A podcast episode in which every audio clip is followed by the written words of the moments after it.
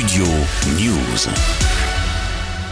Sale soirée pour le football français. Vendredi, des heures ont notamment éclaté à Ajaccio, entre Corse et Marseillais, à la veille de la rencontre entre les deux clubs, à l'occasion de la dernière journée de Ligue 1. Le maire de la ville réclame d'ailleurs le blocage des 600 supporters marseillais attendus sur place et l'abandon pur et simple du match, tandis qu'en deuxième division, un supporter bordelais a agressé un joueur de Rodez, Lucas Boades, buteur quelques minutes plus tôt. L'arbitre a décidé d'arrêter définitivement la rencontre avant de réagir en de presse. Pour une personne, on prive peut-être 42 000 personnes ainsi que nous acteurs de, de, de faire notre métier et de, de, finir euh, ce beau moment de sport malheureusement gâché par une personne. L'agression du joueur intervient dans un contexte de tension autour de la rencontre. Bordeaux jouait sa montée en Ligue 1 dans un duel à distance avec le FC Metz, tandis que Rodez luttait contre la relégation en national. À la suite de l'ouverture du score, Lucas Boades est venu chambrer des supporters chauffés à blanc et l'un d'eux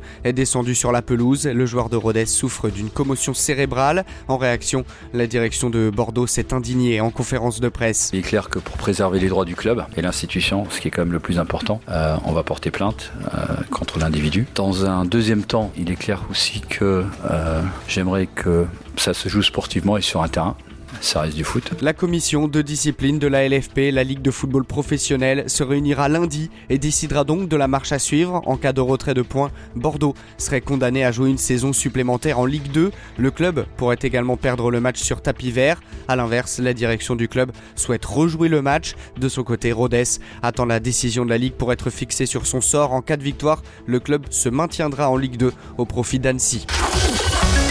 Studio News.